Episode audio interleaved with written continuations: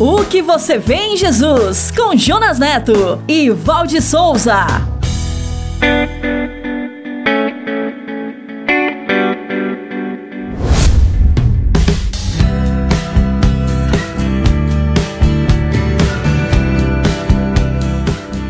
Olá, que bom encontrar você aqui para mais um episódio da nossa série do podcast SBN O que você vê em Jesus. Obrigado pela sua companhia. Sejam bem-vindos, seja bem-vinda, Val. Olá, Jonas, e um olá especial para todas aquelas pessoas que nos ouvem agora. Você já sabe, essa é uma série para responder a grande pergunta: o que eu faço para herdar a vida eterna? E esta é uma pergunta que já foi feita por muitas pessoas, de todas as classes sociais e econômicas, e quem sabe até por você aí que está nos ouvindo. Por isso é que podemos dizer que a sua resposta tem tudo a ver com o que você vê em Jesus. Quer nos conhecer melhor e compartilhar estes episódios? Acesse o site podcast.soboasnovas.com.br. Estamos também no youtube.com/barra no Spotify, na Apple e no SoundCloud. Então é só acessar, assinar nossos canais e compartilhar. Antes de ouvirmos o episódio de hoje, chega aí, Pastor Paulo. Nós vamos ouvir a série Minuto, hoje com o tema Reconhecimento. Um minuto com o pastor Paulo Matos. Abraão Maslow, que é um estudioso do comportamento humano, ele falou sobre o reconhecimento. É uma necessidade do ser humano ser reconhecido pelo seu valor, pela sua presteza. E acontece que um dia, é, Maria e os seus filhos, ou seja, os irmãos de Jesus, foram atrás dele. Encheram a paciência. Olha, ele está lá, é o nome da nossa família, ele está levando, arrebanhando isto não foi reconhecimento de quem era o Filho eh, de Deus. E João é, eh, 1,45 fala de Natanael. Quando Jesus chamou ele, diz assim: Oi, muito prazer, ó, Felipe me trouxe. Não, tudo bem, eu já te conheço. Como? Né?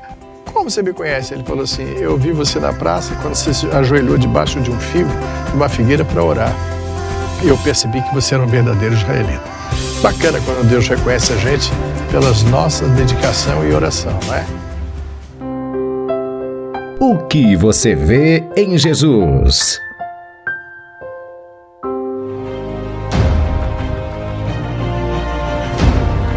Eu ouvi ele me chamando pelo meu nome. Eu fui abraçada por ele. Eu toquei nele. Eu o neguei. E ele me curou. Eu percebi que ele olha para mim. Eu fui abençoada. Eu era cego. Eu o traí. Agora eu. Eu aprendi sobre o Pai. eu ele. fui salva. Eu zumbei. Eu era cego e agora vejo. Eu amo Jesus. E eu fui curada pelo seu toque. Eu fui crucificado com ele. Eu lavei ele. seus pés. Eu o traí. Com lágrimas e perfume. Eu tenho um advogado que me defendeu com a própria Eu vi vida. que ele era verdadeiramente o Filho de Deus. Ele vive.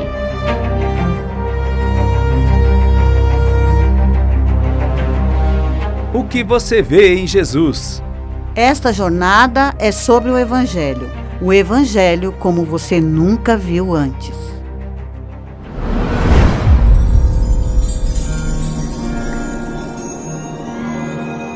E o episódio de hoje é A Aula Magna de Jesus.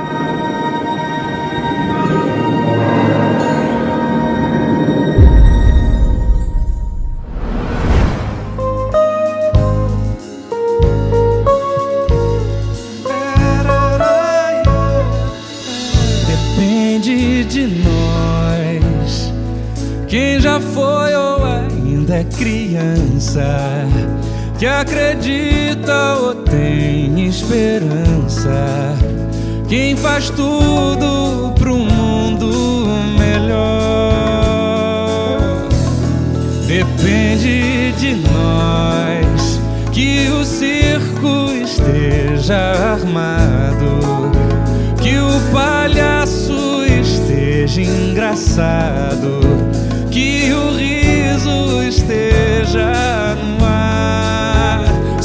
a gente precise sonhar.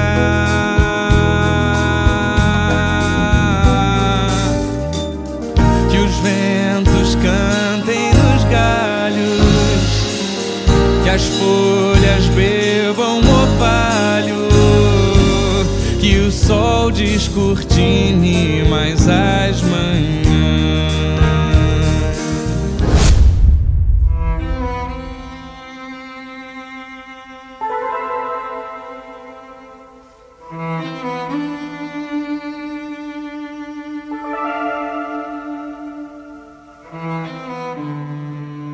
As aulas magnas acontecem sempre no início de um curso e muitas instituições de ensino costumam ter esta tradição. No meu primeiro dia de aula do meu curso de administração de empresas, eu tive uma nova experiência. Todos os alunos daquele curso foram convidados para ir ao auditório principal da faculdade, porque teríamos uma aula especial. Seria uma aula magna e um importante político da época foi convidado para ministrá-la. Foi um momento marcante e motivador para mim e pude guardar instruções valiosas para meu curso e para minha vida de administrador.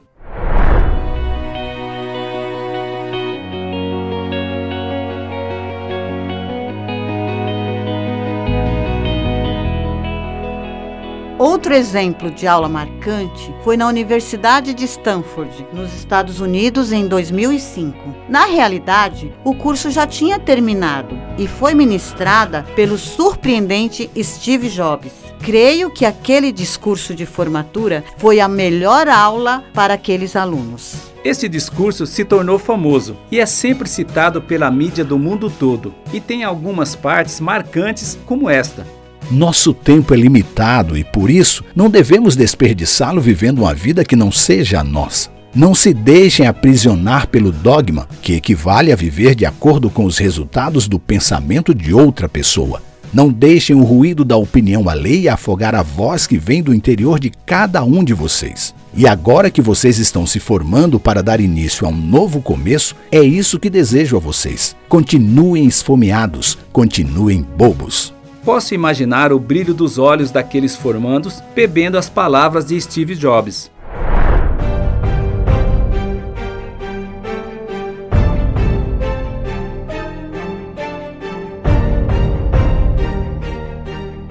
Podemos ver no ministério de Jesus como ele atraiu e convidou seus alunos, os discípulos, e como ele ministrava suas aulas.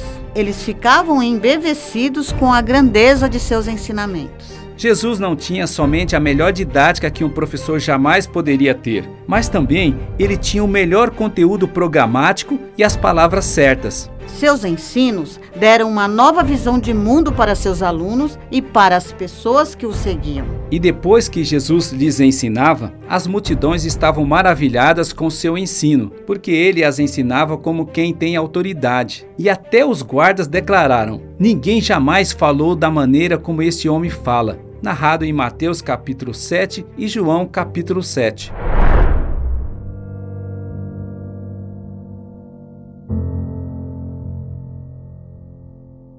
Aquele certamente foi o melhor curso universitário de todos os tempos. Na realidade, é como se cada aula de Jesus fosse uma aula magna. E ele dizia: Aprendei de mim, porque sou manso e gentil.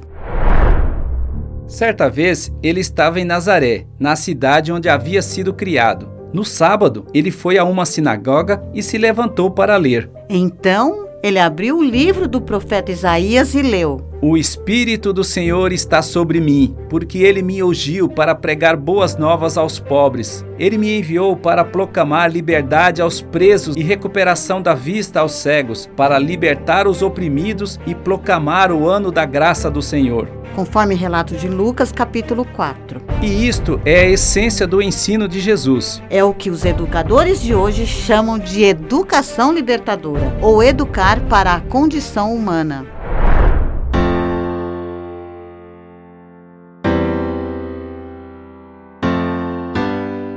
Então, eu fiquei analisando algumas de suas aulas para tentar imaginar qual seria sua aula magna, aquela que poderia ser a mais importante e marcante de todas as suas aulas. Afinal, qual seria a aula magna de Jesus? O curso de Jesus teve alguns alunos regulares, os discípulos, mas também era aberto para alunos novos, às vezes ocasionais. O seu método de ensino incluía vários tipos de aula. Algumas vezes ele dava aulas particulares, como Nicodemos, a mulher samaritana, o jovem rico, Zaqueu. Outras vezes, direcionadas especialmente para seus alunos mais próximos. Os seus discípulos, e outras vezes para uma grande multidão, como no Sermão da Montanha e no templo. Jesus era um professor lúdico e o que ele ensinava era capaz de transformar a vida das pessoas e ser colocado em prática imediatamente. O ensino de Jesus era baseado no confronto das fraquezas e problemas da vida das pessoas, com a proposta de mudança para uma nova vida e a beleza de uma vida eterna. Em seus ensinos, Jesus mostrava a esperança e o propósito para a vida de cada aluno. Ele conseguia atingir a todos: crianças, jovens, adultos, idosos, pessoas simples, pessoas ricas ou cultas. Ninguém se aproximava de Jesus e saía de mãos vazias. Por isso, quando Jesus visitou a casa de Lázaro, Maria e Marta, Maria correu e se sentou aos pés de Jesus e ouvia tudo o que ele ensinava, de acordo com o relato de Lucas no capítulo 10. No início eras a palavra, um com Deus o Altíssimo.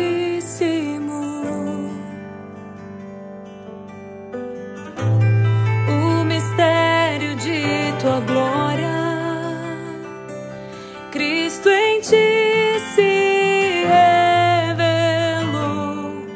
Oh, quão lindo esse nome é! Oh, quão lindo esse nome é!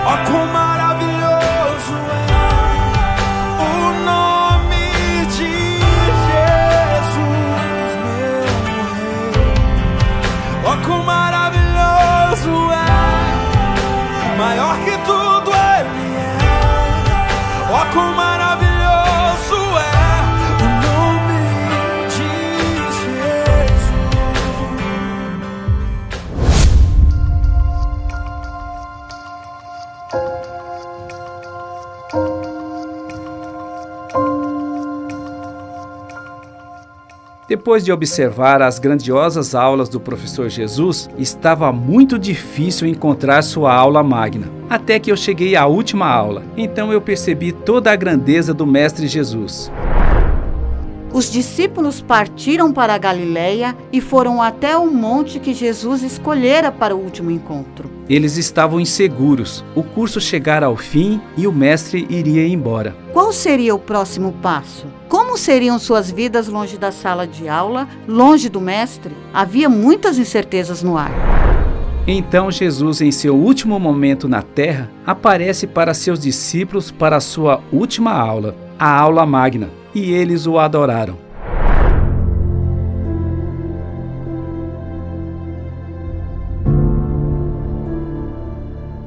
Depois de comer com eles, deu-lhes a seguinte ordem: Não saiam de Jerusalém até o Pai enviar a promessa, como eu já disse para vocês. João batizou com água, mas dentro de poucos dias vocês serão batizados com o Espírito Santo. Conforme relato de Atos, capítulo 5. Eles estavam ansiosos por suas palavras. Diferente da tradição de um curso universitário normal, a aula magna do curso de Jesus foi na última aula. Não era um auditório suntuoso e o palestrante não era alguém ilustre da época, mas o próprio Mestre Jesus, na montanha. Ele começou dizendo: Toda a autoridade no céu e na terra foi-me dada. O discurso não foi longo, mas as palavras foram diretas ao ponto. Foram palavras capazes de incendiá-los para a maior missão da terra. São palavras que ecoam e motivam os novos discípulos a cada dia até hoje.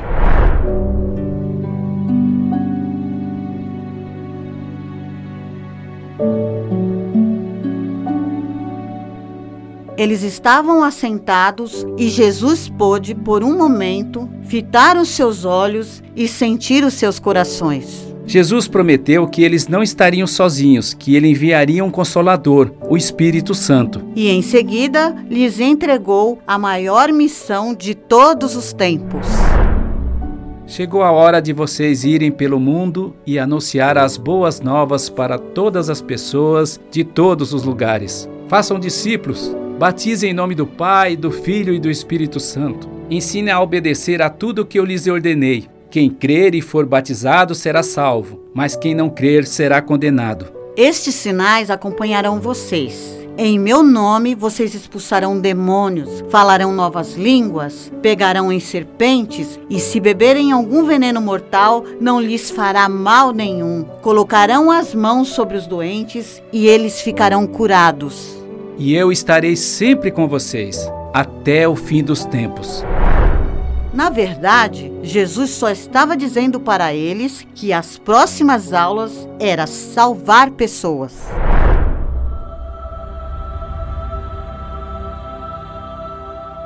Quando o Senhor Jesus acabou de falar com eles, levantou as mãos para o céu e os abençoou. Em seguida, foi elevado numa nuvem para o céu até que os discípulos não conseguiram mais vê-lo. Eles ficaram ali parados olhando para o céu, até que dois homens vestidos de branco apareceram de repente no meio deles e disseram: Homens da Galileia, por que estão parados olhando para o céu? Esse Jesus que vocês viram ser levado para o céu voltará. Ele voltará do mesmo modo como vocês o viram subir. Então eles voltaram para Jerusalém, que ficava a cerca de um quilômetro de distância, adorando e cheios de alegria. Baseado nas narrativas de Marcos, capítulo 16, Mateus, capítulo 20, Lucas, capítulo 24 e Atos, capítulo 1.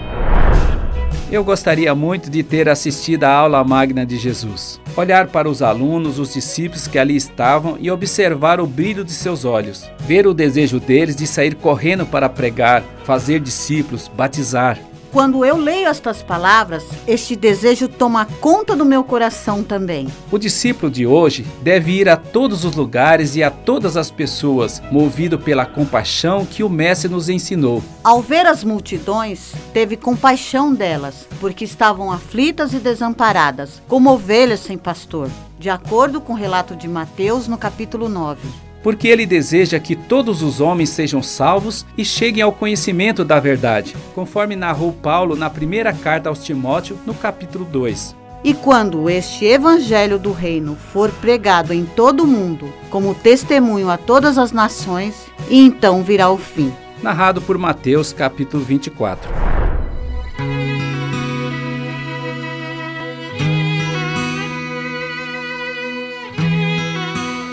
Que você vê em Jesus? Os discípulos receberam do Mestre o melhor curso universitário de todos os tempos e viram transformação em seu ensino. As multidões, ao ouvir as palavras de Jesus, ficavam maravilhadas, porque viram que ele ensinava com autoridade. Os discípulos viram na missão que o Mestre lhes entregou a urgência para anunciar as boas novas para todas as pessoas de todos os lugares. Muitas pessoas ainda não o viram. E os discípulos ficaram em Jerusalém, esperando para receber o poder para a missão que revolucionaria o mundo até os dias de hoje. Death could not hold you. The veil tore before you. You silence the boast of sin and grave. The heavens are roaring the praise of your glory. For you are raised to life again.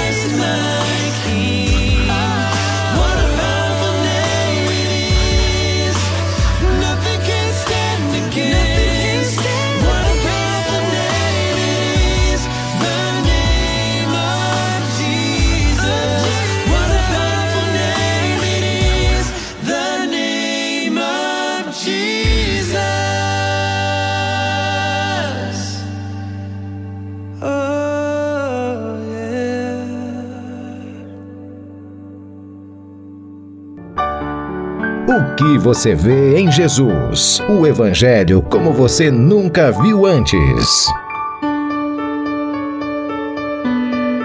O que você vê em Jesus? No próximo episódio, veremos o início da maior revolução de todos os tempos. E veremos também porque a história do mundo se divide entre antes e depois do Cristo vivo. E você? O que você vê em Jesus? O que você vê em Jesus responderá à grande pergunta: O que eu faço para herdar a vida eterna? No próximo episódio, venha ver o Evangelho como você nunca viu antes. O Evangelho como você nunca viu antes.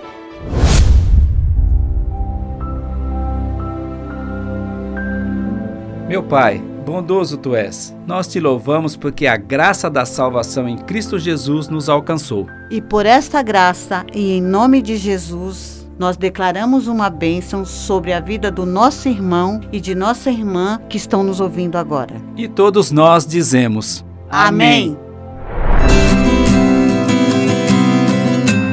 O que você vê em Jesus?